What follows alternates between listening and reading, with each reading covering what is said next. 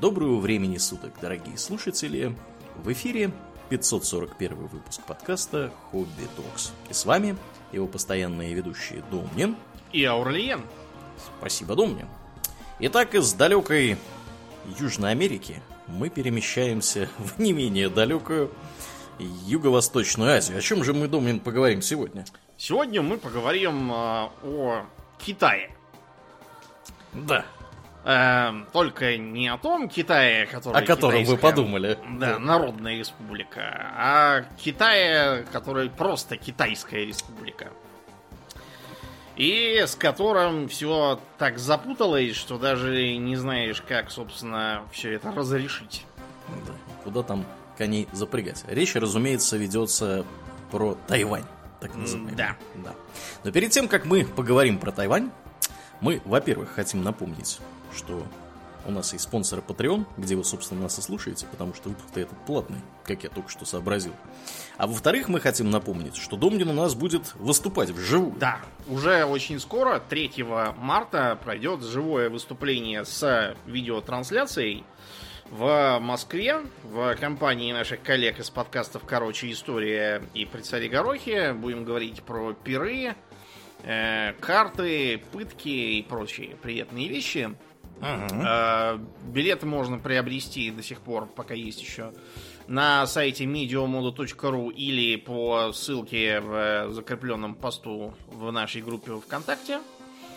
А 23-го порадуем питерскую аудиторию в компании знаменитых Дробышевского и Водовозова. Я буду выступать на Казанской улице. И, кстати, остаюсь ночевать, так что будем там пить гулять. О, Да, с народом. У меня только утром самолет обратней, поэтому... да. Главное, остаюсь Домнина посадить на тот самолет, чтобы он Да. приехал по правильному адресу.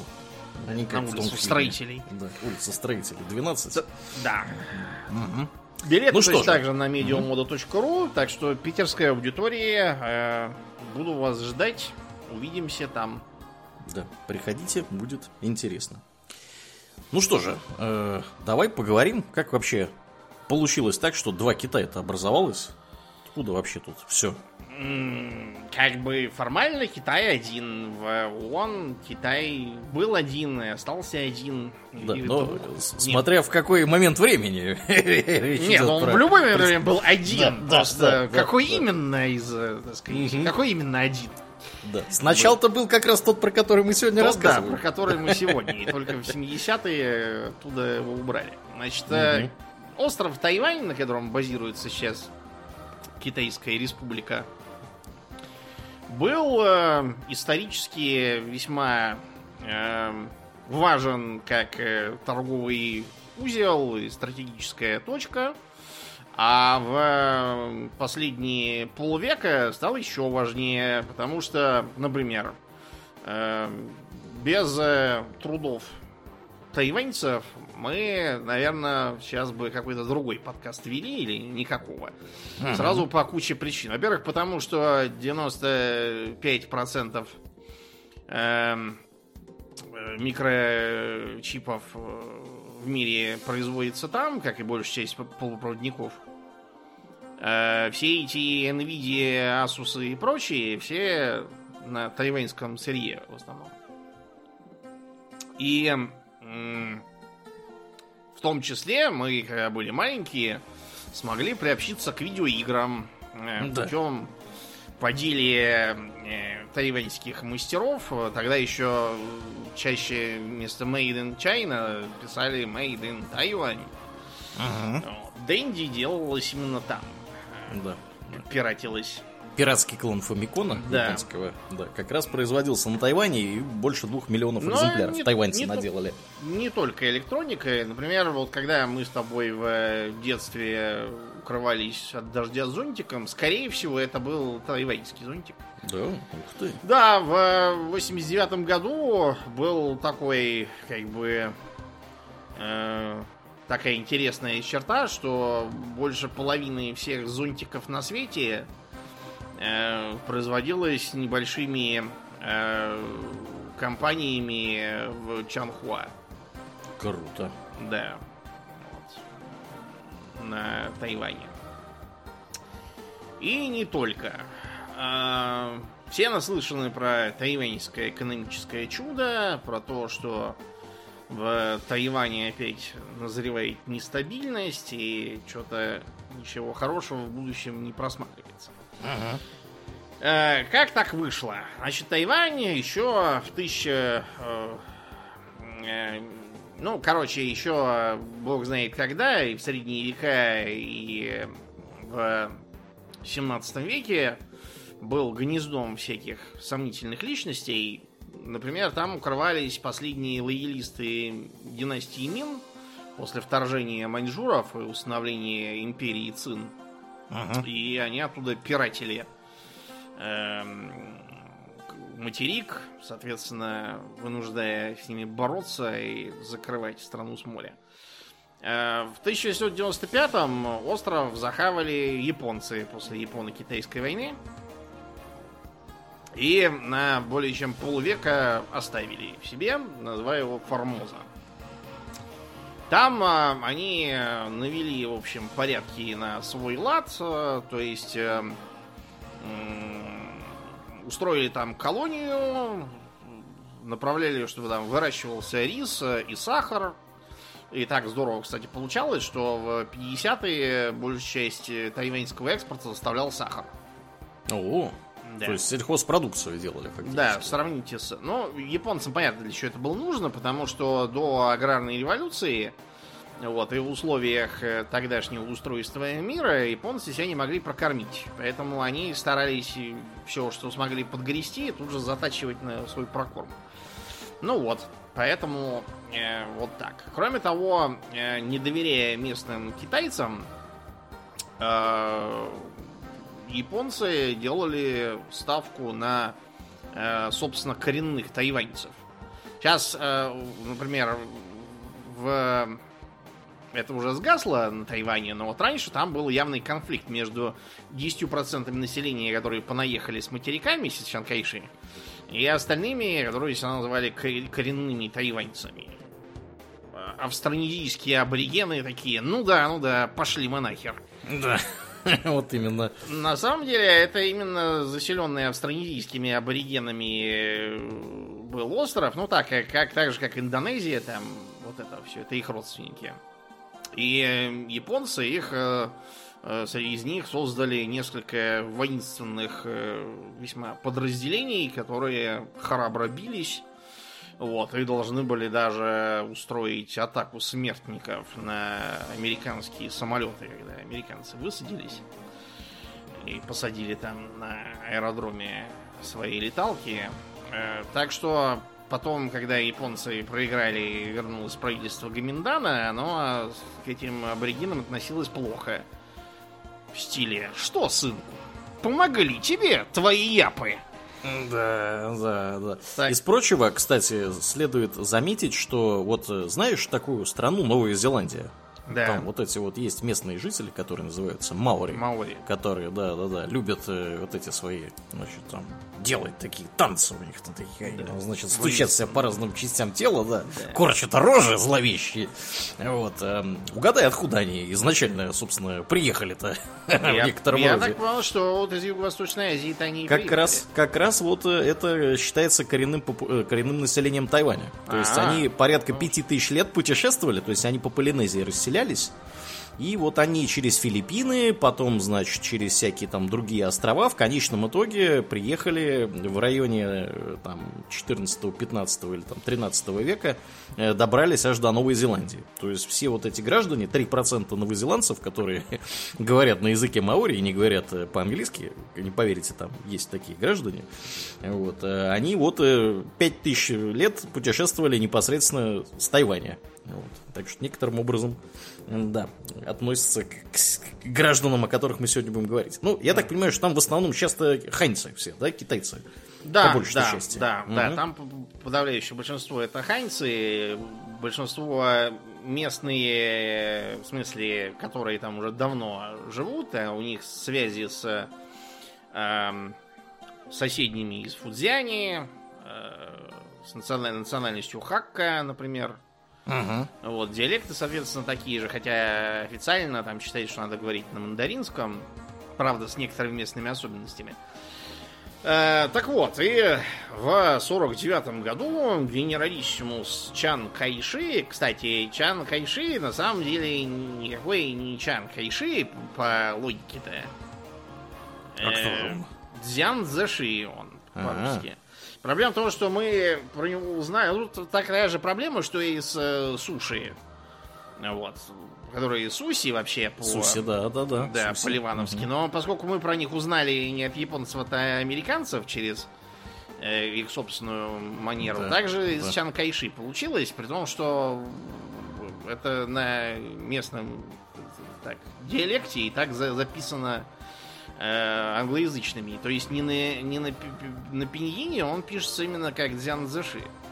И по- по-мандарински он должен произноситься так. Но это неизбежно просто потому, что э, в разных языках так бывает. Вот э, близкий пример был у нас такой... э, мы, например, почему как тра- транскрибируем э, на русский? По системе Палладия. Вот. э, Палладий этот был э, архимандритом, священником. Почему, его, собственно, зовут так пафосно? Палладий. Вот, Имеет да. ли он отношение к паладинам? Ну, скажем так, я как-то раз наткнулся на его упоминание в англоязычном тексте, и там был упомянут некий аркприст Палладиус. Я, не- я вообще-то не понял, кто это, потому что у меня сразу, знаете, такое впечатление возникло, что аркприст Палладиус говорит «Burn the heretic, kill the mutant, Repent!» clean». Да, да. Э, Так вот звучит. Так вот, э, Чан Кайши, будем уж так говорить, чтобы э, не путать народ, возглавлял Китайскую республику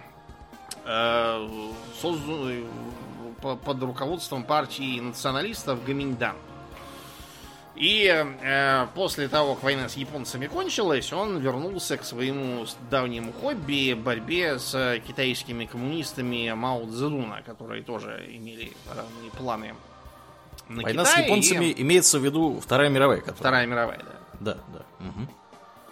И поэтому... Потому что у них там, извини, воин с японцами-то у них там был достаточно. Да, порядочно. Да, мгм. То есть мы про Вот, и э, из-за того, что война пошла как-то плохо для него, э, ему пришлось бежать вместе со своими на Тайвань, куда Мао Цзэдун не мог тогда дотянуться ввиду отсутствия плавсредств. И эм, так поспешно, что даже забыл свою вставную челюсть, которую коммунисты взяли в плен. Класс. Да, и выставляли там где-то в музее. Эм, И несмотря на то, что предполагалось, что это как бы временное отступление, э, вот, но вы понимаете, что э, явно было эм,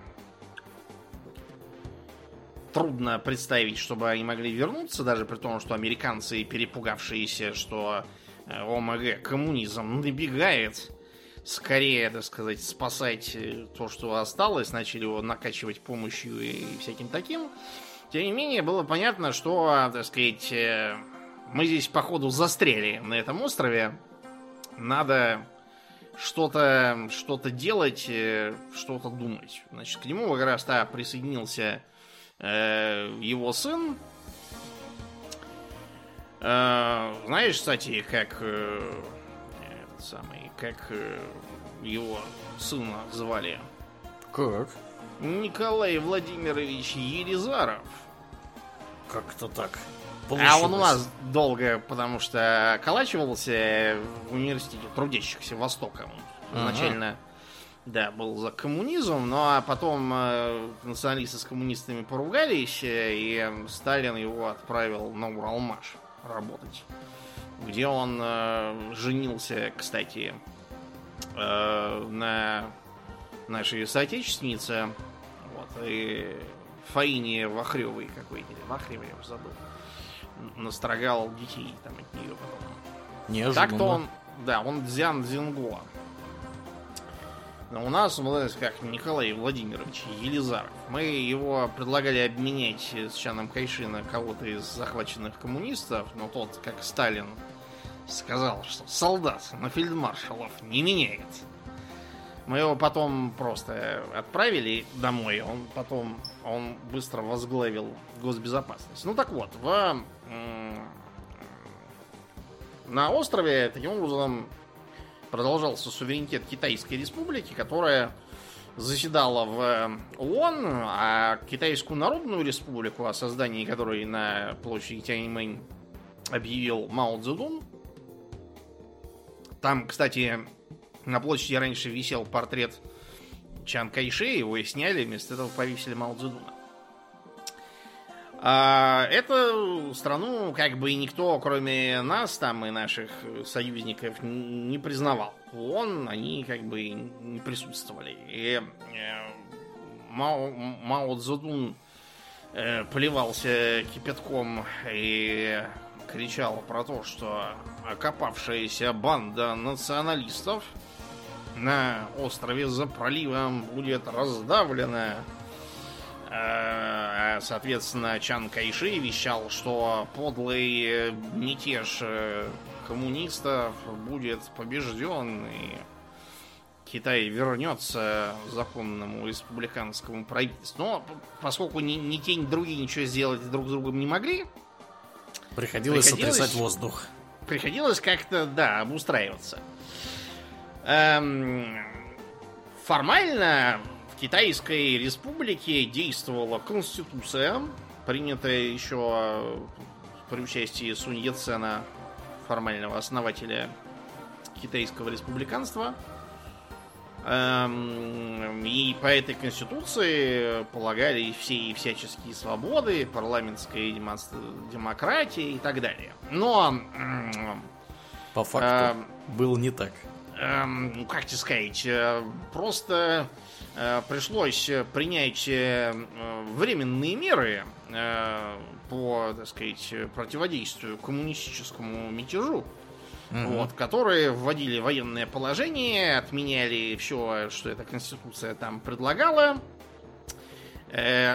Не, нельзя было, например, создавать партии то есть формально как бы э, партий было несколько, помимо Гаминдана, собственно. Была еще э, китайская демократическая социалистическая партия какая-то э, и китайская молодежная партия, которые mm. где-то там в дальнем углу имели три с половиной депутата, и изображали, что у них тут плюрализм, плюрализм мнений. Да. Мнений, да. В реальности э, была однопартийная система, причем э, выборы э, законодательный юань, у них какая-то странная система, у них законодательный mm-hmm. юань, это парламент типа, исполнительный юань, это типа правительство, э, судебный юань, это типа Верховный суд, какой-то контрольный юань, я не очень понял, что это, и еще там какой-то пятый. Но факт тот, что в реальности это была однопартийная диктатура, вот, например, в современном гимне Китайской Республики Э,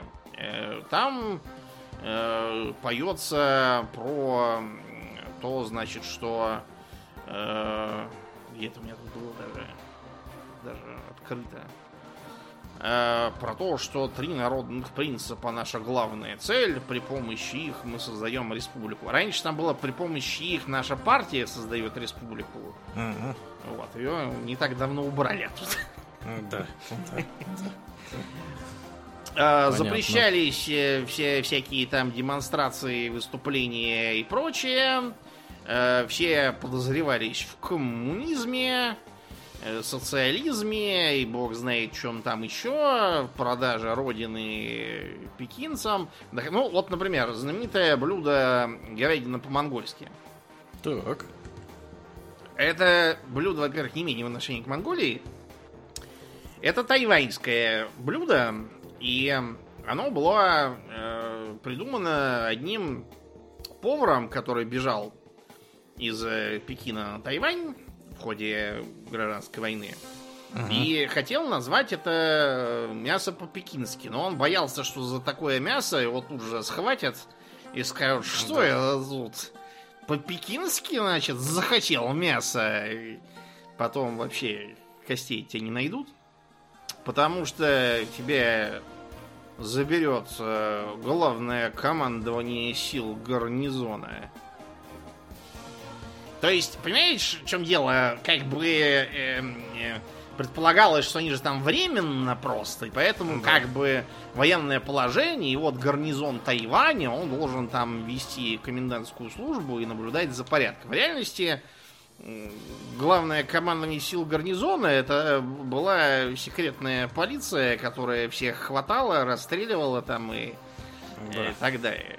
Это, так сказать, политическая была полиция. Как будто этого было мало, э, у них еще существовало бюро расследований и статистики.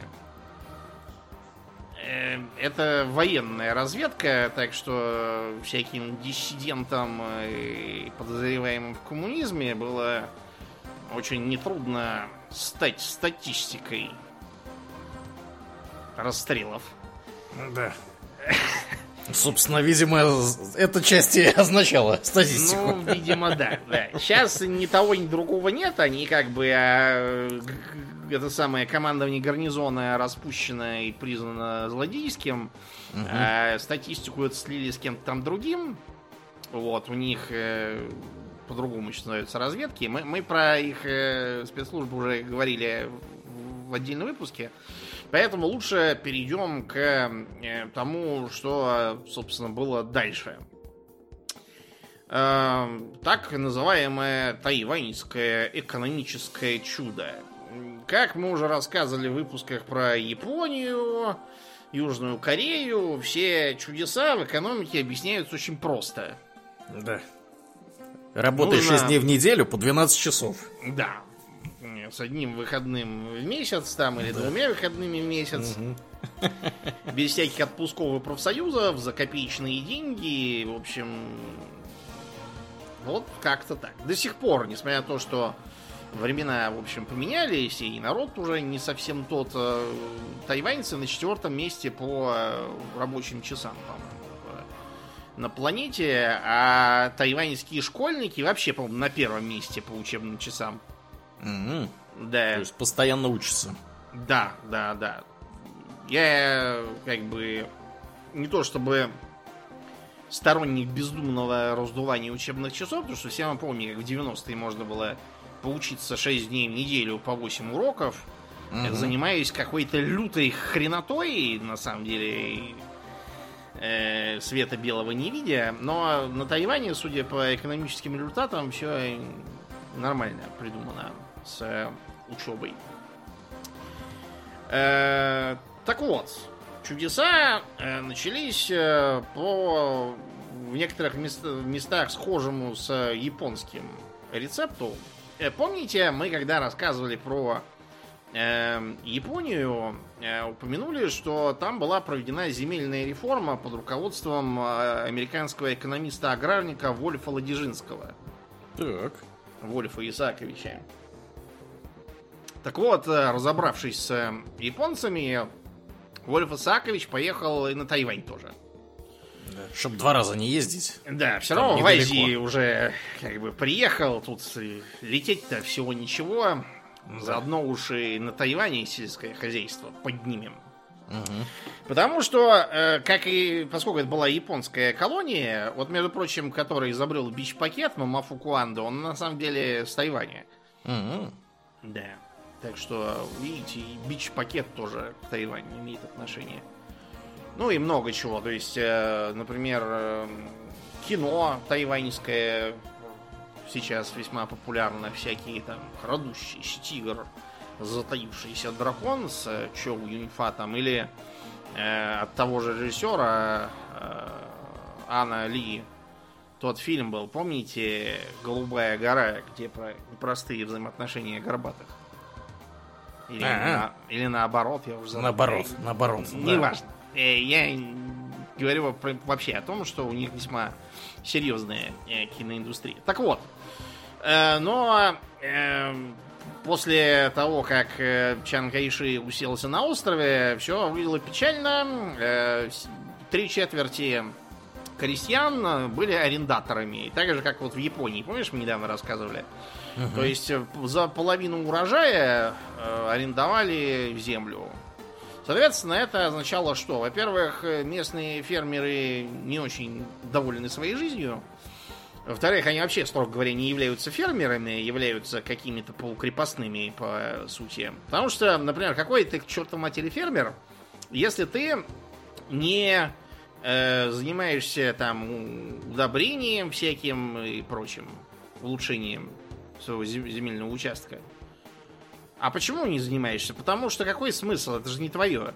Ну, ты удобришь его там свои остатки денег, тебе скажут, хорошо, удобрил, а теперь пошел в жопу. Вот. Мы просто будем сами ее как-нибудь обрабатывать или другим сдавать за большие деньги. А ты можешь быть совершенно свободен. Короче говоря, это все означало как э, недовольство населения, так и э, плохую производительность сельского хозяйства. А производительность сельского хозяйства была очень нужна не только потому, что хоть что-то экспортировать, но еще и потому, что приехавшие гоминдановцы сильно увеличили количество не сельскохозяйственного населения острова, что означает, как бы жрать стало нечего, грубо говоря. Mm-hmm. Mm-hmm понаехавшие все эти солдаты и бизнесмены и прочие. Если у вас население сильно увеличивается, да, кормить-то да. кто-то должен всех. А ну, кормить, понятно. количество тех, которые кормить, они не увеличились.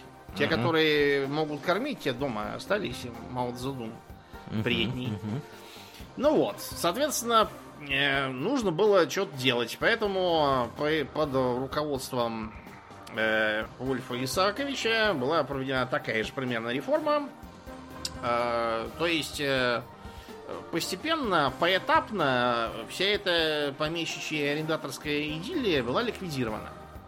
Сначала взяли те сельхозугодия, где-то треть их была, которая до этого была японского правительства, которого теперь нету. Соответственно, вместо него гоминдановское правительство. И э, объявили, что эту землю может э, брать кто угодно в аренду за четверть урожая в среднем, а не за половину, как у помещиков. Потом э, с, с этих самых э, помещиков начали постепенно душить. То есть э, объявили, что больше трех гектаров э, рисовых э, и больше шести гектаров э, общего назначения – сельхозугодий сдавать в аренду или просто держать ничего не делая нельзя.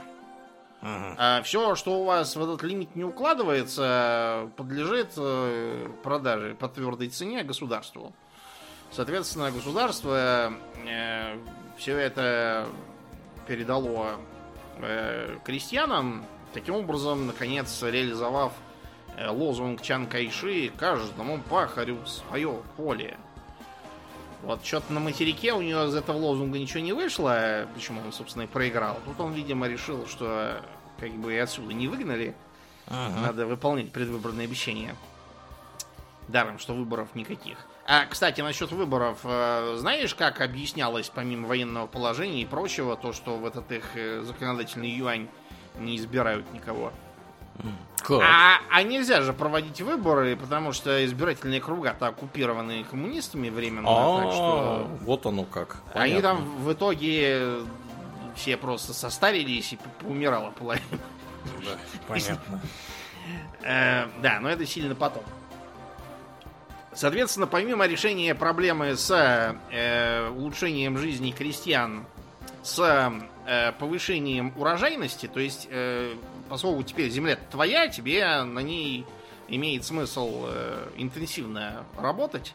Угу. Соответственно, если на начало мероприятия на Тайване выращивалось миллион двести тысяч тонн э, зернового риса, то через пять лет уже больше двух миллионов тонн. Вот. Соответственно, э, жить стало лучше, жить стало веселее. А второй плюс э, помещикам, грустившим над полученными бабками, сказали, вам деньги дали, э, подсказываем, куда их девать. Э, строятся предприятия пищевой и текстильной промышленности. Вот, вкладывайте в них. Будете да, в добровольно-принудительном порядке. Ну, да, тем более, что э, тот, тогда только-только забороли инфляцию, потому что в 40-е этот тайваньский доллар, которым они пользовались, угу. Э, в 150 раз, по-моему, упала покупательная способность, да. Так что объявили о том, что будет новый тайваньский доллар, который вот сейчас. И э, подняли ставку рефинансирования для банков, чтобы народ понес излишнюю наличность туда и хранил их там. Чтобы она не создавала диспропорции. А, проблема была все-таки в том, что э, делать э, дальше с направлением для экономики. Было решено, что заняться следует экспортно ориентированной промышленностью. Сначала легкая, как я уже сказал, пищевая и текстильная Почему они, собственно, всякие зонтики шили, кроссовки? Вот как раз потому, что с этого и начали. Э, на эти предприятия пошли работать многие вчерашние крестьяне, которые решили, что им э, интереснее заниматься чем-нибудь другим. Кстати, э, крестьянам помогали правительственными мерами еще и другим способом. Им разрешали расплачиваться за переданную им землю не деньгами, тем более, что деньги все равно вот поначалу превращались в фантики. А просто сельхозпродукцией. И более того, в обмен на сельхозпродукцию им поставлялись удобрения, всякие э, трактора с бульдозерами, что им там надо. Вот, по льготным ценам, соответственно. Главное, чтобы они зерно сдавали, вот, и дело пошло. А, экспортно ориентированную экономику строить, конечно, можно, но для этого нужны деньги. Э, одним из способов э, добыть деньги было получить их у американцев в виде помощи, но понятно, что это не бесконечно э, и не, и не бесплатно. Да. Ну, да был проведен хитрый ход по повышению собираемости налогов с розничной торговли. Эм, все старались торговать мимо кассы. Тогда правительство объявило, что эм, разыгрывается национальная лотерея, а вместо билетов будут кассовые чеки. Соответственно, будут выигрывать там такие-то номера чеков через полгода. И продавцам все стали говорить, давай чек, давай чек. Ну и все. И пришлось работать через кассу. Умно. Платить, да. Плати налоги. Угу. Как бы намекал Гаминдан. И что, кто-то что-то действительно выиграл лотерею в эту? Ну, да, выиграл, но понятно, что гораздо больше денег было собрано в налог. Говорят, что да. в полтора раза собираемость налогов У. с розничной торговлей. Круто. Значит, далее. Э, как раз э, неподалеку бушевала Корейская война, и уже вроде начиналась и э, Вьетнамская тоже. Сначала силами французов. Соответственно, в Америке все бегали по потолку и кричали, все пропало, коммунизм набегает, скорее, скорее воюем с ними. А это далеко от Америки и вообще чего бы то ни было. Угу. Соответственно, Япония, э, в меньшей степени Тайвань стали перевалочными базами для э, всякого американского военного добра. А японцы получили серьезные промышленные заказы, потому что промышленность у них была ого-го, э, при прочих, так сказать, равных, особенно по сравнению со всеми остальными, кто существовал в этом регионе. Э, больше не к кому было американцам обращаться. И на этом они, как мы уже вам рассказывали в отдельном выпуске про Японию, поправили свои дела. А, после того, как э, война в Корее кончилась, японцы чуть-чуть э, получше зажили и стали подумывать, куда бы передать на аутсорс всякое. Угу. Ах, да, у нас же тут бывшая колония наша на Формозе, то есть, извините, на Тайване. И там, знаешь, какая зарплата была? Какая?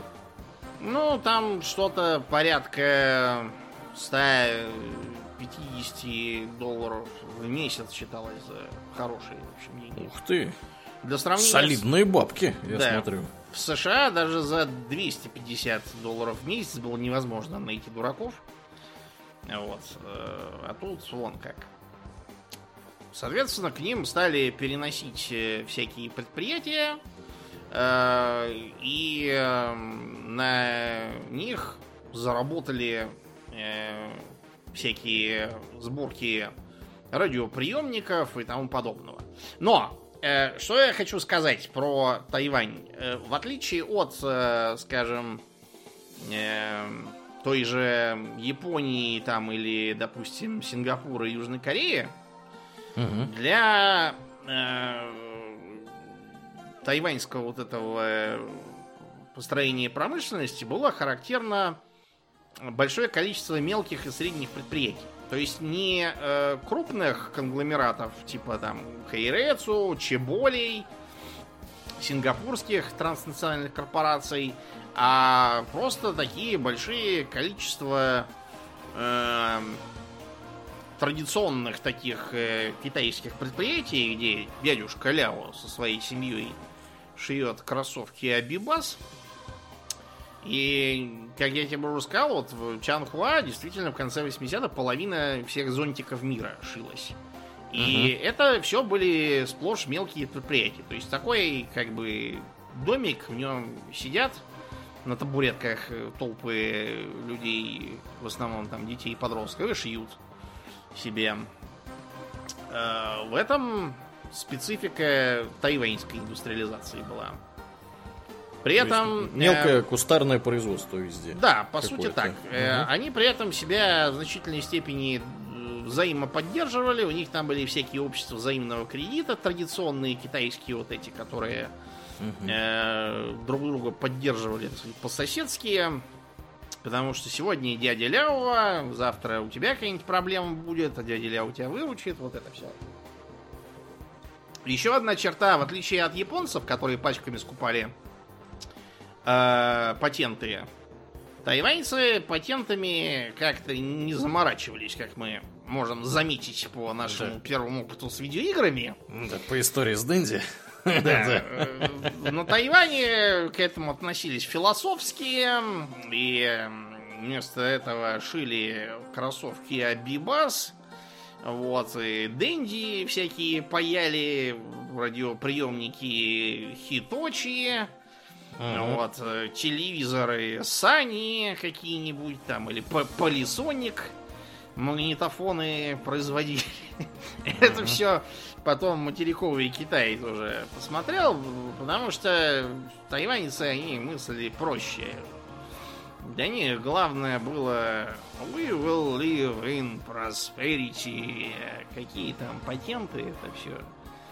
Ну правильно, все логично. Пока ты догоняешь э, окружающих, да, тебе нужно, в общем, двигаться максимально быстро и как бы там не до патентов. А как только ты уже куда-то добрался, забрался, там уже нужно патенты, значит, все, чтобы там э, армия юристов уже бежит защищать твою интеллектуальную собственность. И вот это вот все, да, там торговые правила. Это все так делают, на самом деле. В общем, ничего удивительного Ну, здесь нет. Да, Мгм. все умные люди действительно так делают. Кроме того, была проведена девальвация э, в два раза примерно тайваньского доллара, опять же, чтобы усилить экспорт.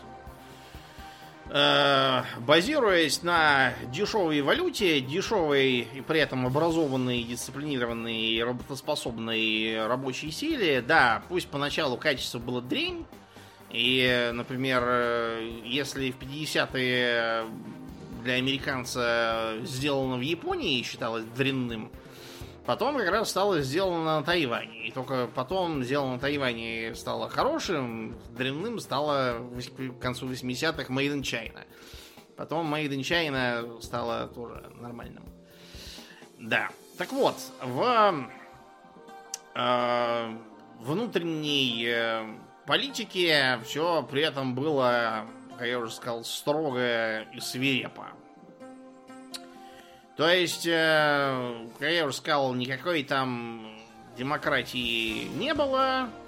В 50-е, 60-е э, избраться на посты выше, чем муниципального депутата, было нереально. То есть даже на, на областном уровне попасть куда-то, если ты не член Гаминдана, нельзя было вообще. Поэтому, когда к концу 60-х население немножко, так сказать, э, потолстело и осмелело, а, было начато такое движение Танвай, то есть как бы беспартийных. Э, поскольку создавать новые партии было запрещено э, по этим временным правилам в связи с коммунистической угрозой, знаешь, кстати, когда временные правила отменили? В 2005 году каком-нибудь? Ну, нет, чуть-чуть пораньше, в 87-м. А, окей. Но все равно. Да, продержались долго. Да. Э, как, э, по сути, скажем, южнокорейский режим, тоже только в самом конце 80-х относительно стал демократическим. Ну вот, и они стали э, стараться избраться куда-нибудь массово, следить за выборами, которые подтасовывались абсолютно бессовестно. Все это привело к тому, что в 70-е а, Гаминьдану это надоело, и в 79-м, например, произошел так называемый э, Као, Каошинский инцидент, когда э, смутьянов, э, собравшихся на улице под лозунгами прав человека, это был э, Международный день защиты прав человека – вот, их немедленно всех изловили. Эм, одного из э, их зачинщиков э, линия Ешина сильно избили. Вот, и его жена пожаловалась в международную амнистию. Поскольку uh-huh. на Тайвань международную амнистию не пускали, пожаловалась она в японский отдел. На следующий день какие-то неизвестные бандиты убили мать этого линия и э, его дочерей близнешек семилетних. Неплохо. Еще одну дочь тоже пытались убить, но она вроде как выкопалась потом. И, разумеется, полиция ничего не, не, не видела, не знала и не нашла, несмотря на то, что вообще-то его место жительства было под круглосуточным наружным наблюдением. Да, вот как-то так получилось. Да, бывает всякое. Угу. Ну, вот это такой вот типичный был инцидент. Или э, потом уже в 81-м был у них такой математик э, Чэнь Вэньчэн который ездил в США и там преподавал чего-то. А потом он вернулся по каким-то делам домой на Тайвань. Там почему-то его э, забрали на допрос в разведку, а потом он обнаружился э, весь переломанный и убитый, потому что упал с высоты. С какой высоты? Зачем с высоты? чего это он вдруг взялся падать с высоты, э, так и, и неизвестно. Ну, вот такой был. Да, бывает порядок. такое, да, да, с учеными. Угу. Угу. Вот, в 85-м в США сел на 10 лет за наркоторговлю один интересный деятель с Тайваня. Чан Ань Ло. Эм, политик, бизнесмен, человек образованный, с несколькими диссертациями на разные темы. Также известен как Байлан, то есть Белый Волк. Э, был одним из э, авторитетов в Бамбуковом союзе. Это такая китайская триада. Их вообще довольно много поубежало от Мао Цзэдуна именно на Тайвань. Что, в принципе, Тем более, логично. что Гаминьдан с ними был исторически связан. Угу. Вот, и пока он сидел, он э, рассказал э, американскому ФБР, что, оказывается, э, этот его, это его триада используется систематически правительством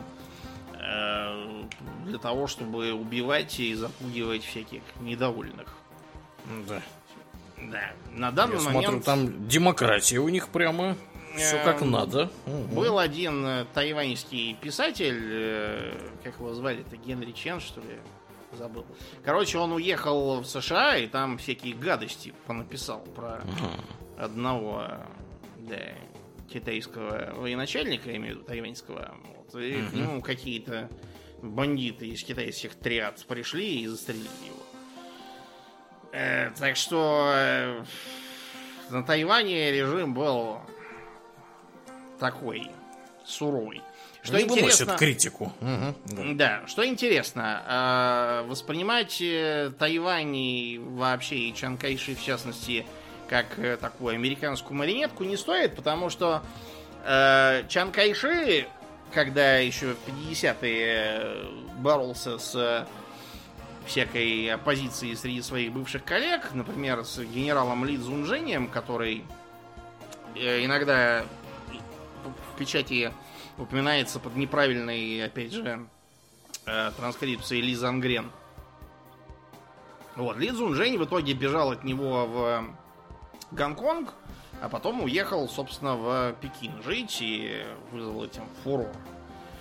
Его Мао Цзэдун там встречал, типа, эх, помнишь, как мы друг с другом побились тогда на гражданской войне?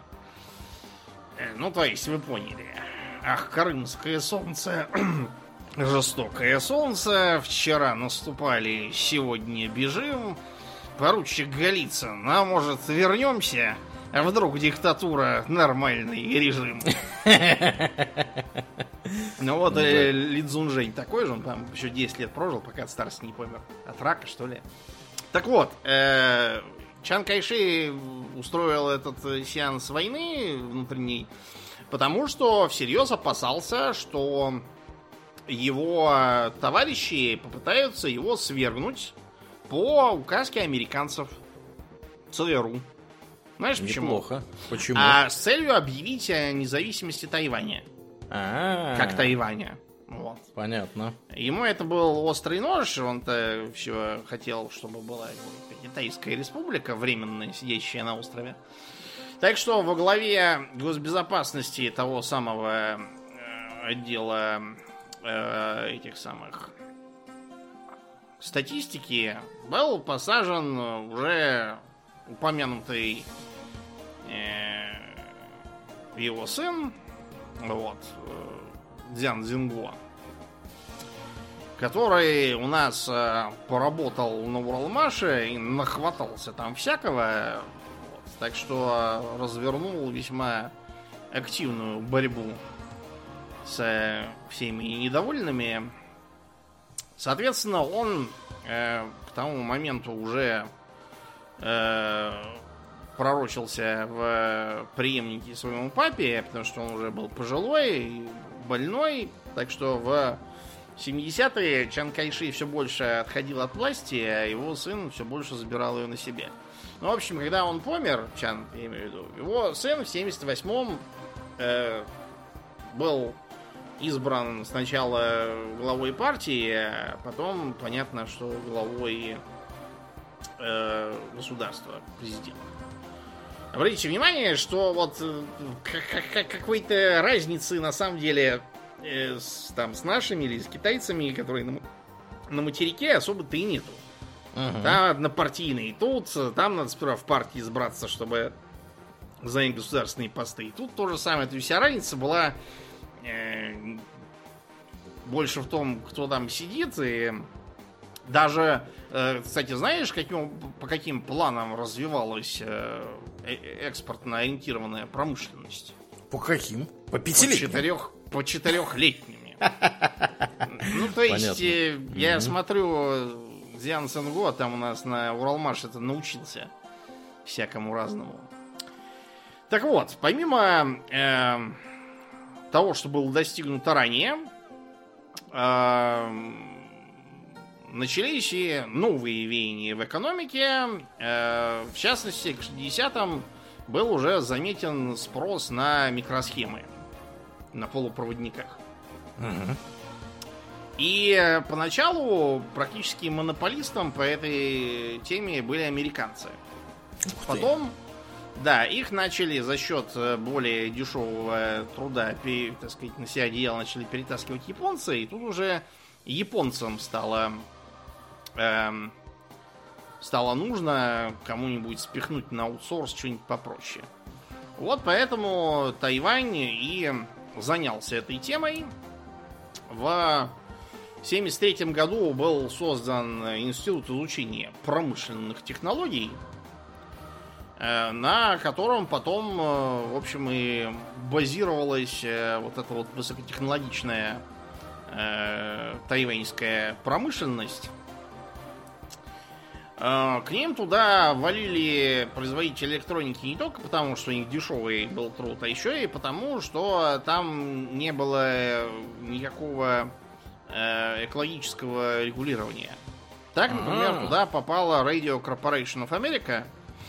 Вот. И э, в 70-х э, построили завод по производству э, чипов и э, начали обучать тайваньцев э, в инженеры микроэлектронщики. В итоге, правда, до сих пор идут суды с семьями тех э, рабочих, которые померли от рака. Как я уже сказал, никаких там прав рабочих экологического контроля не было, поэтому производства эти были жутко вредными. Вот, и все там в итоге от рака перемерли. Такая вот была цена. Почему в 70-е они так э, активно начали э, работать в сторону микроэлектроники? Потому что а, им было необходимо как-нибудь э, удержать с собой американцев. Почему? Американцы в 70-е, проиграв э, войну в Вьетнаме э, и претерпев от нефтяного шока, эм, совершили определенный поворот в своей политике. В частности, именно та, в 70-е они Э, прекратили поддерживать э, репрессивную политику иранского шаха, что в итоге вынудило его на смягчение режима, который от этого и пал. Вот. И э, все такое, падение режима Самосы, и не только коммунизм торжествует, американцы отступают, сукиных сынов кидают своих и тут еще э, Киссинджер выступил с гениальной мыслью. Мы тогда успели напрочь разругаться с, с Китаем. Угу. По ряду причин. Э, фактор, что были столкновения и на китайско-советской границе. Э, и Мао Цзэдун объявлял, что э, ревизионисты из Советского Союза еще хуже, чем американские империалисты. Ага. И даже повоевал с Вьетнамом немножко. Э, кстати, ты знаешь, что беженцы из Вьетнама из-за войны, я имею в виду вообще, и той, которая с американцами была, и потом тоже с китайцами, э, многие бежали на мелкие острова, подконтрольные как раз Тайваню. О, а их там просто расстреливали и закапывали. И все. Ничего себе. Считается, что это потому, что там рядом базировался какой-то атомный проект тайваньский вот, по, по созданию ядерных боеприпасов для артиллерии, чтобы расстреливать из-за пролива угу. э, материковый Китай.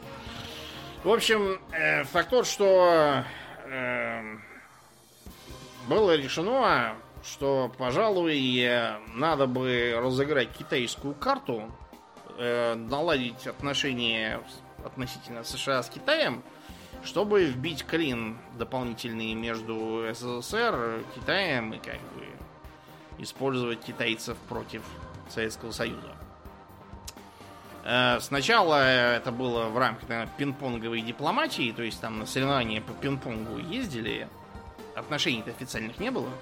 Угу. Вот. И потом это привело к тому, что в ООН американцы перестали блокировать э, требования КНР, их назначить представителями ТРУ Китая, а тайваньских выгнать.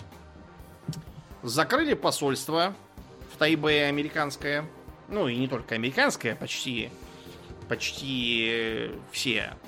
Знаешь, кто сейчас признает, э, ну не признает, а просто имеет дипломатические отношения именно с Тайванем, и поэтому с Пекином не имеет.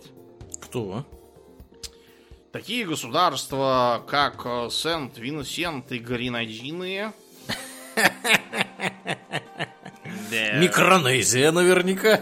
Маршалловы острова, да. О, Ну, да, госу- Государство Палау тоже. Тувалу. Да, да. Вот. э, Эсватини Да, тоже. Самые тяжеловесы, да. Это бывший Свазиленд. Свазиленд, да, да, да. Да, Ага. и э, Ватикан. Класс. Супер. Молодцы. Мгм. Все остальные имеют посольство в Пекине. Это не значит, что э, Тайвань тут же американцев его проклят и забыт. Они вместо этого там открыли институт имени себя. И этот институт, э, по сути, выполнял роль полпредства. Вот как у нас в Советском Союзе в 20-е э, со мной не, было взаимоотношений, у нас послов поэтому быть не могло, вместо этого были полпреды. Вот, соответственно, сидели не в посольствах, а в полпредствах. Примерно так вот получается и с э, Тайванем. Так что надо было привязывать и американцев дополнительно, поскольку Китай мог э, материковый много чего предложить. Э, Тогда как раз э, к концу 70-х, 80-м начались эксперименты с политикой открытых э, этих самых открытости и реформ, когда производство стали переносить в материковый Китай, там тоже стали шить Абибас, э, Тайваню надо было на чем-то новом специализироваться. Вот поэтому под руководством уже Дзян Цзинго э, начали производить всякую э, микроэлектронику. В э, 80-м году на базе того самого НИИ промышленных технологий, который я упомянул, была создана UMC. Небезызвестная компания, вот, которую, правда, сейчас затмила появившаяся 7 лет спустя конкуренция. В 87-м была создана Taiwan Semiconductor Manufacturing Company, то есть TSMC. Крупнейший производитель э, микрочипов в мире, самый передовой по технологиям и т.д. и т.п. Да. На Тайване производится, друзья, более 90% всех микрочипов в мире вообще. 90%. Это чудовищная цифра. Ну и понятно, что большая часть производится на TSMC. Да, да. Ну вот первой ласточкой была эта самая UMC, United Microelectronics Corporation. Мгм, Я мгм. думаю, все тоже слышали это название. Потом ее замкнуло вот это, затмило э, вот это вот... э, TSMC, тоже- да. да, TSMC, она тоже на базе НИИ промышленных технологий, это все оттуда растет, это их, так сказать, сердце высокотехнологичной э, экономики. Кроме того, э, не стоит забывать, что в э, стране были определенные провалы по части инфраструктуры и всяких эм, инженерных специальностей, пока еще не покрытых. Так что еще Чан Кайши уже на закате своей жизни начал, э, ну вернее, приказал начать э, 10 больших строек, которыми заниматься пришлось уже его сыну, этому самому Елизарову по-нашему. Был, были построены такие объекты, как э, сталелитейный комбинат, тайваньский НПЗ, первая АЭС на острове. Сейчас она является самой, самой старой и маленькой, потому что ее уже давно, так сказать, заткнули за пояс, но она была первой, э, на которой набивали руку. Железные дороги. Э, Аэропорт имени Чан Кайши. Сейчас он уже не имени Чан Кайши. Он. С Чан Кайши у них э, сейчас примерно вот как с Пак Чон Хи, да, и- или у нас там со Сталиным, условно. То есть одни толкуют про индустриализацию страны по четырехлетним планам, а другие про миллиард расстрелянных лично Чан Кайши. противоречивая фигура, поэтому и, и, и переименовали этот аэропорт. Э, судостроительный завод, кстати, тоже у них не из последних. Конечно, не такой, как у японцев и южнокорейцев, но тоже очень хороший. Э, когда вы живете на острове, это для вас очень хорошо иметь этот самый судостроительный завод. Соответственно, э, это позволило набить руку инженерам на строительстве, подготовить э, э, практически э, инженеров-строителей, которые могут все построить. Хоть атомную электростанцию, хоть аэропорт, хоть высокоскоростной железнодорожный путь, э, хоть сталелитейку, хоть НПЗ. Все есть свое, соответственно. А, и это позволило получать еще больше заказов, потому что высококвалифицированные э, специалисты есть, э, денег просят не очень много, а получается очень качественно за те же деньги. Ну вот. На этом э, и продолжался экономический рост в 6, 7, 8% в год. Это очень много.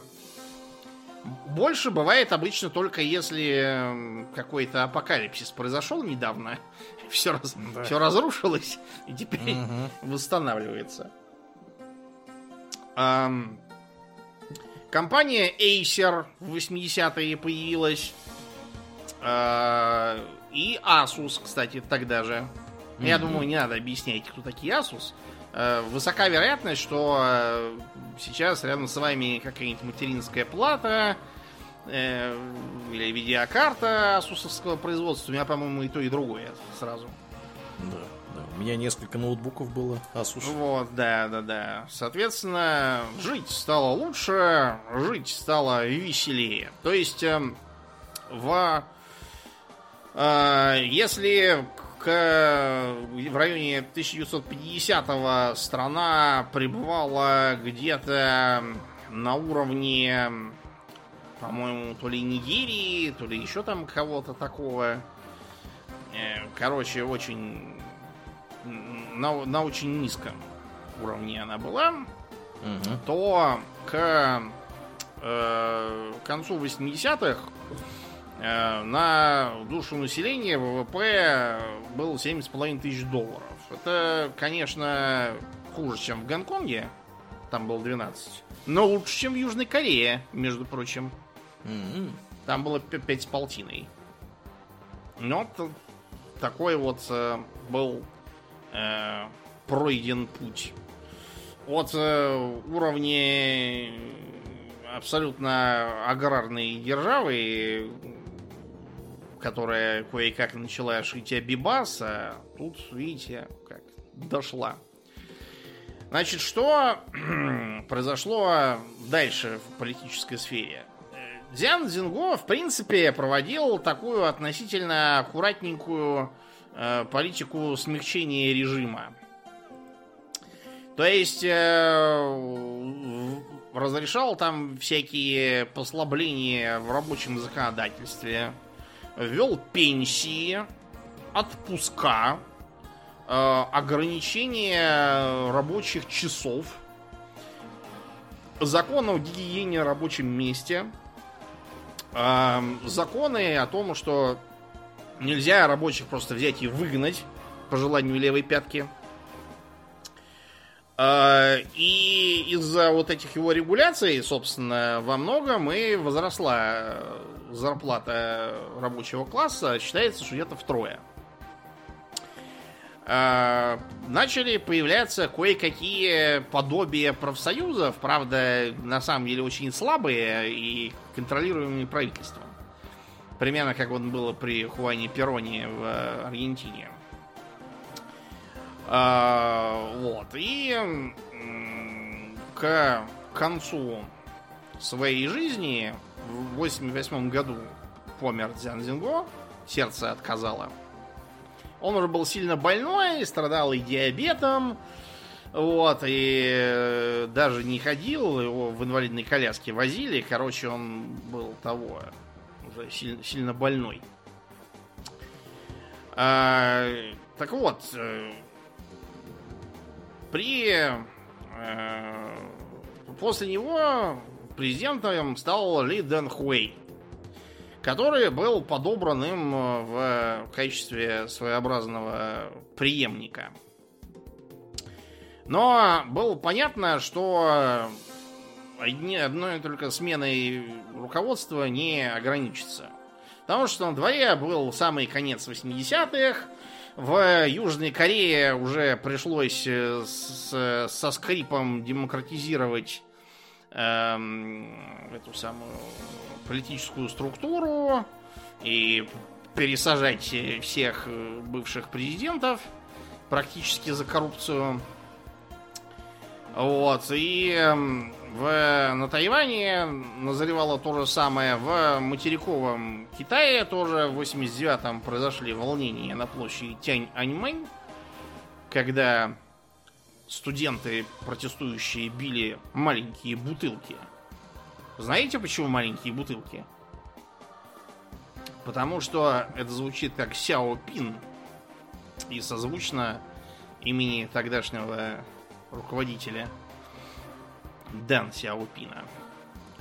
Соответственно, в, тогда же, к концу 89-го 90 году, э, во время очередной инаугурации Ли Дэн Хуэя, который победил на непрямых выборах э, парламентских, где у него при этом было ноль альтернативных кандидатов, и, соответственно, не победить он просто не мог. И собрались демонстрации студентов, так называемое движение диких лилий, которые потребовали э, отмены военного режима и всех этих временных ограничений Конституции, которые уже с 49-го тянутся, а уже, слава тебе Господи, 89-й недавно. Э, и вообще демократизации, либерализации. Э, после того, как демонстрации стали массовыми и приобрели характер сидячей забастовки, пришлось переходить к новой структуре формирования парламента через свободные выборы Э, из э, свободно создаваемых партий. Тем не менее, на выборах 92 -го года все равно победу и парламентское большинство э, получил Гаминьдан. Но, э, тем не менее, треть голосов и, соответственно, мест в парламенте получила демократическая прогрессивная партия. Оппозиционная, которая является правящей сейчас.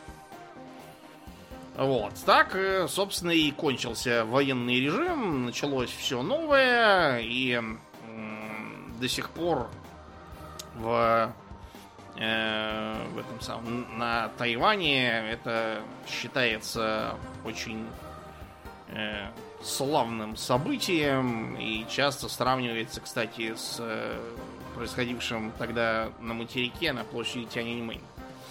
Помнишь э, ту э, фотку, где студент в Пекине встал и вынудил остановиться танковую колонну? Да, да. Эм, знаешь, э, как его звали и что с ним стало? Как его звали? На этот вопрос э, власти Китайской Народной Республики отвечают, кого звали не было никакого парня, который стоял перед танками. Иван, и как? Да. И больше не задавайте подобных вопросов, а то следом за ним отправитесь. Вот это поворот. Да. В Пекине не забалуешь. Короче говоря, э, таким образом военный режим э, пал, Э, в стране де-факто две конкурирующие политические силы. Это самая демократическая партия, которая сейчас правит, и Гаминьдан старый, вокруг которой группируются всякие мелкие политические шоблы, типа, например, там, Первая народная партия какая-то. Они объединяются в синюю коалицию и зеленую коалицию. И разница между ними в том, что синие, они как бы за объединение Китая в единое государство. Так. А зеленые, наоборот, за независимость Китайской республики на Тайване. И это создает серьезную проблему. Значит, э, как, э, например, эм, на Тайване называют э, КНР? А как? Эм, материк. Да. То есть, как бы, просто территория, которая как бы наша, но она на материке. Да. Э, в свою очередь, в Пекине, если там э, речь идет про Тайвань, там э, там, э, на Тайване там, или на острове тоже могут называть. Э, и как бы все... Вот, например, э, если какой-нибудь гражданин КНР, допустим, старенький, хочет выехать на Тайвань к своим там внукам каким-нибудь, ему могут разрешить выезд в Китайскую республику? Ну, как, могут? Нет, ему могут разрешить выезд в тайваньский регион. Ага, понятно. Да. Тут надо смотреть. Формально, еще и там с 90-х годов э, обе страны заявляли о том, что э, типа нужно, э, что Китай един, вот, мы придерживаемся идеи единого Китая, вот, и он будет, так сказать, рано или поздно как-то объединен. Э, тем более, что Тайвань, как я уже сказал, не является международно признанным как отдельное государство. Но все равно э, проблем очень много. Э, во-первых, потому что, например, с 2003 года, если вы загранпаспорт получаете на Тайване, раньше там было написано китайский паспорт. Ага. А сейчас написано тайваньский паспорт. Чтобы путаницы не было. Да, чтобы путаницы не было. Но а в Пекине, сами понимаете, это вызвало бугур. Какой тайваньский паспорт? Да. Не, не бывает у нашего региона никаких паспортов. Не надо выдумывать, пожалуйста. А, при этом как бы культурно они не то чтобы сильно прям разошлись, э, но, например, в школах э, в Пекине историю преподают э, в таком духе, что такое это там восстание там, желтых повязок, белого лотоса. А Чингисхан, он основал династию Юань и принес на Запад достижения китайской культуры.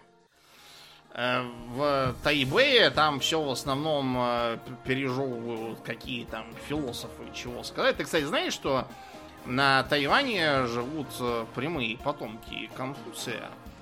Неужели? Да. Сейчас старший, там, отец и сын, старший служит советником президента Китайской Республики на Тайване и советует, как следует вести себя благородному мужу ну, или благородной даме в данном случае.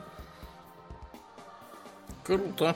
Да, да. а про Чингисхана написано, что он злодей, плохой, варвар и вообще. То есть определенные как бы различия в мировоззрении есть. В языке, кстати, тоже некоторые различия. То есть на Тайване используются классические иероглифы и некоторые слова считающиеся на материке архаичными.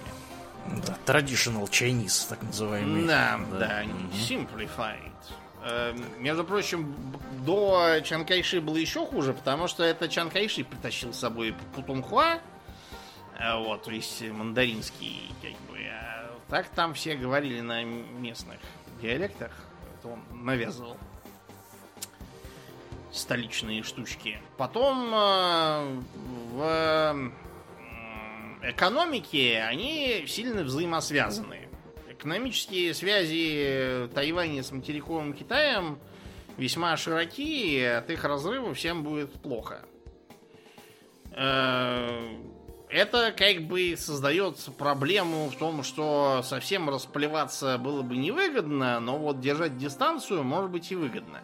Вы вообще учитываете, что в геополитике многие э, декларации делаются вынужденно, без всякого реального желания следовать им. Вот, допустим, Южная Корея и Северная Корея, они все время толкуют, что вот надо объединить полуостров под своей властью.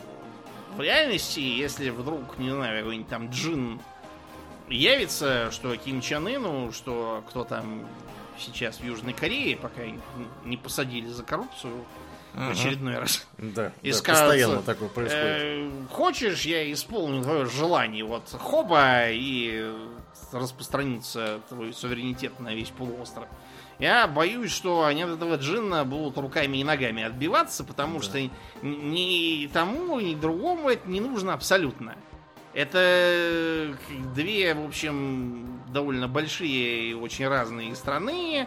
Как их стыковать, абсолютно непонятно. Что из этого будет, зачем это нужно.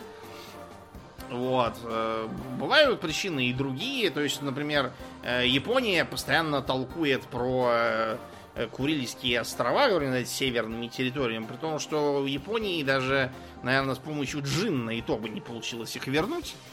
Э, вот, никакого, потому что просто несоизмеримые силы. Тем не менее, ни один японский премьер не может сказать, да пошли к чертовой матери эти острова, господи.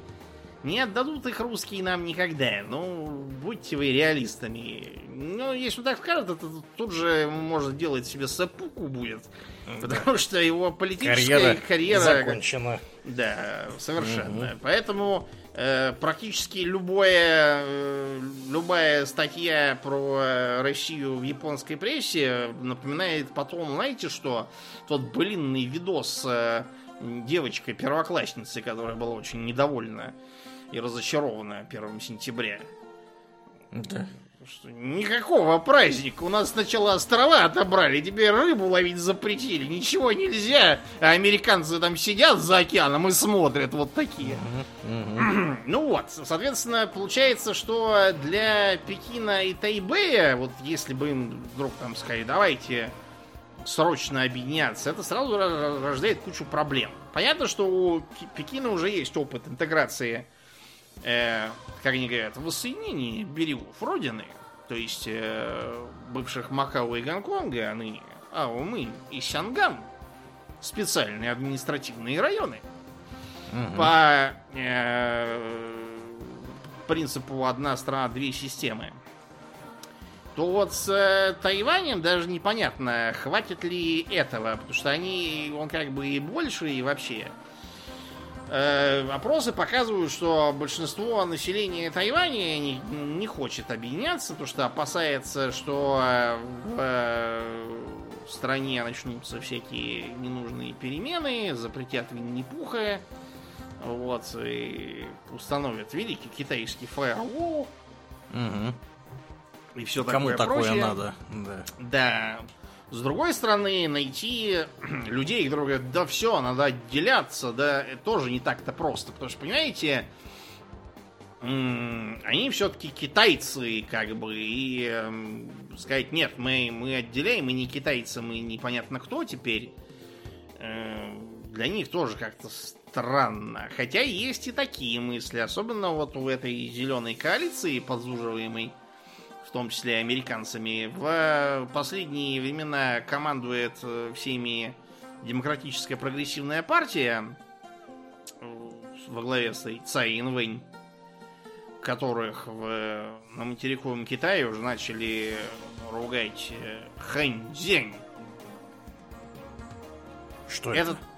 Ну, как тебе сказать, это, эм, эм, это не просто изменники, это как бы китайцы-изменники. То есть нечто типа там э, вырусь, да, вот для нас, власовцы, что-то такое по, mm-hmm. по смыслу. Это, это очень плохое слово. Э, которое как бы эм, объявляет, э, что типа нас устраивает нынешний статус-кво. То есть непонятный статус-кво какой-то. Э, они не признают заключенный в 92 году э, на встрече между представителями Пекина и Тайбэя консенсус, который э, заключается в том, что Китай и Тайвань часть единого государства. Тут, правда, надо сказать, что в Тайбэе раньше с этим не спорили, просто говорили, что э, в Пекине сидят какие-то подлые китайские коммунисты. Вот. Э, что будет дальше, трудно сказать. Объединяться этим э, как бы странам, скажем так, сейчас, сейчас меня перестанут в Китай пускать. Я ну смотрю да. за, за такие слова. Э, скажем так, этим э, государственным э, образованием, или, короче, как-нибудь так.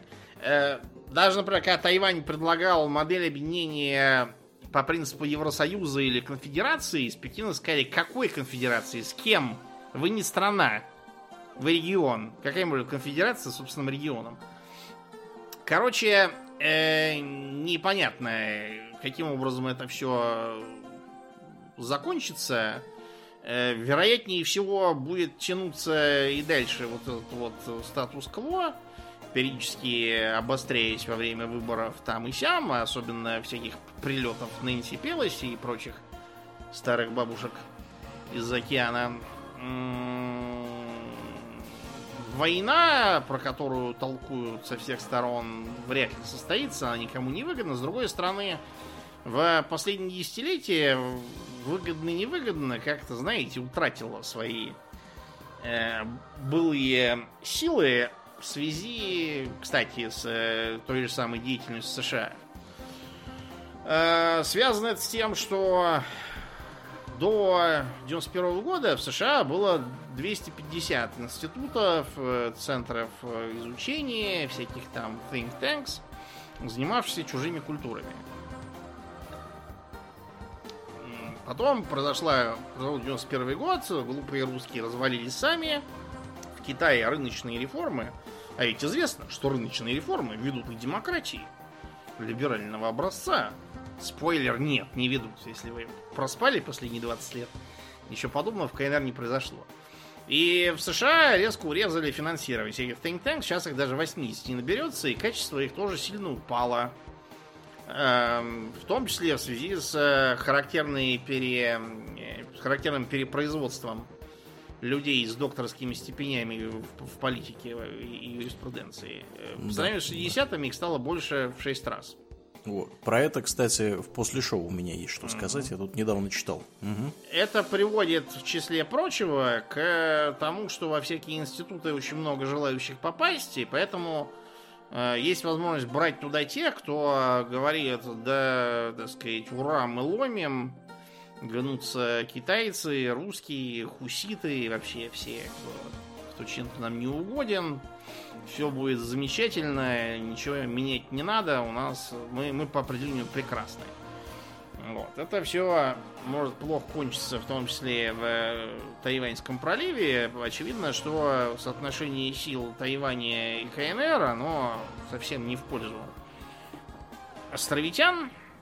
Если бы Пекин хотел их забрать, он бы забрал. Проблема в том, что в Пекине сидят люди умные. Помните, мы вам говорили про Гонконг, упоминали, что были опасения, что он пойдет в 49-м на Гонконг, а он не пошел.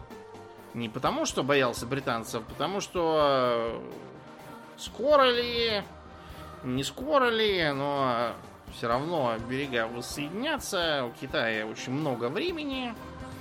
Вот, и никуда не уплывет. Ни Гонконг, ни вот Тайвань тоже. Так что скорой войны я бы не ожидал. Ну, и на этой оптимистичной ноте, пожалуй, будем заканчивать. Да, как и обычно, мы благодарим наших подписчиков на спонсоре и Патреоне. На этой неделе мы особенно благодарны Аделю Сачкову, Алексу Лепкало, Никите Еремееву, Дмитрию Котловскому, Леву Дмитриеву, Виткус, Камраду с нигом Серк89 и, конечно же, Нобу. Огромное спасибо вам, ребята, за то, что остаетесь с нами. Также мы всем напоминаем, что у нас есть группа ВКонтакте, канал на Ютубе, Инстаграм, запрещенный на территории Российской Федерации, и Телеграм, который разрешен пока что везде. Поэтому приходите и туда, там тоже разное интересное происходит. Ну и, Домнин, давай напомним про твои выступления. Да, 3 марта уже скоро в Москве, а также в режиме трансляции в интернете э, с нашими коллегами из «Короче, история» и «При царе Горохе» э, за билетами на сайт mediomoda.ru или в нашу группу ВКонтакте.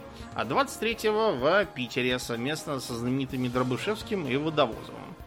Э, приходите, буду вам рад. Да. Ну, а на сегодня мы будем закругляться, перемещаться в после шоу. Мне остается лишь напомнить, друзья, что вы слушали 541 выпуск подкаста Хобби Токс, и с вами были постоянные и бессменные ведущие этого подкаста Домнин и Аурлиен. Спасибо, Домнин. Всего хорошего, друзья. Пока.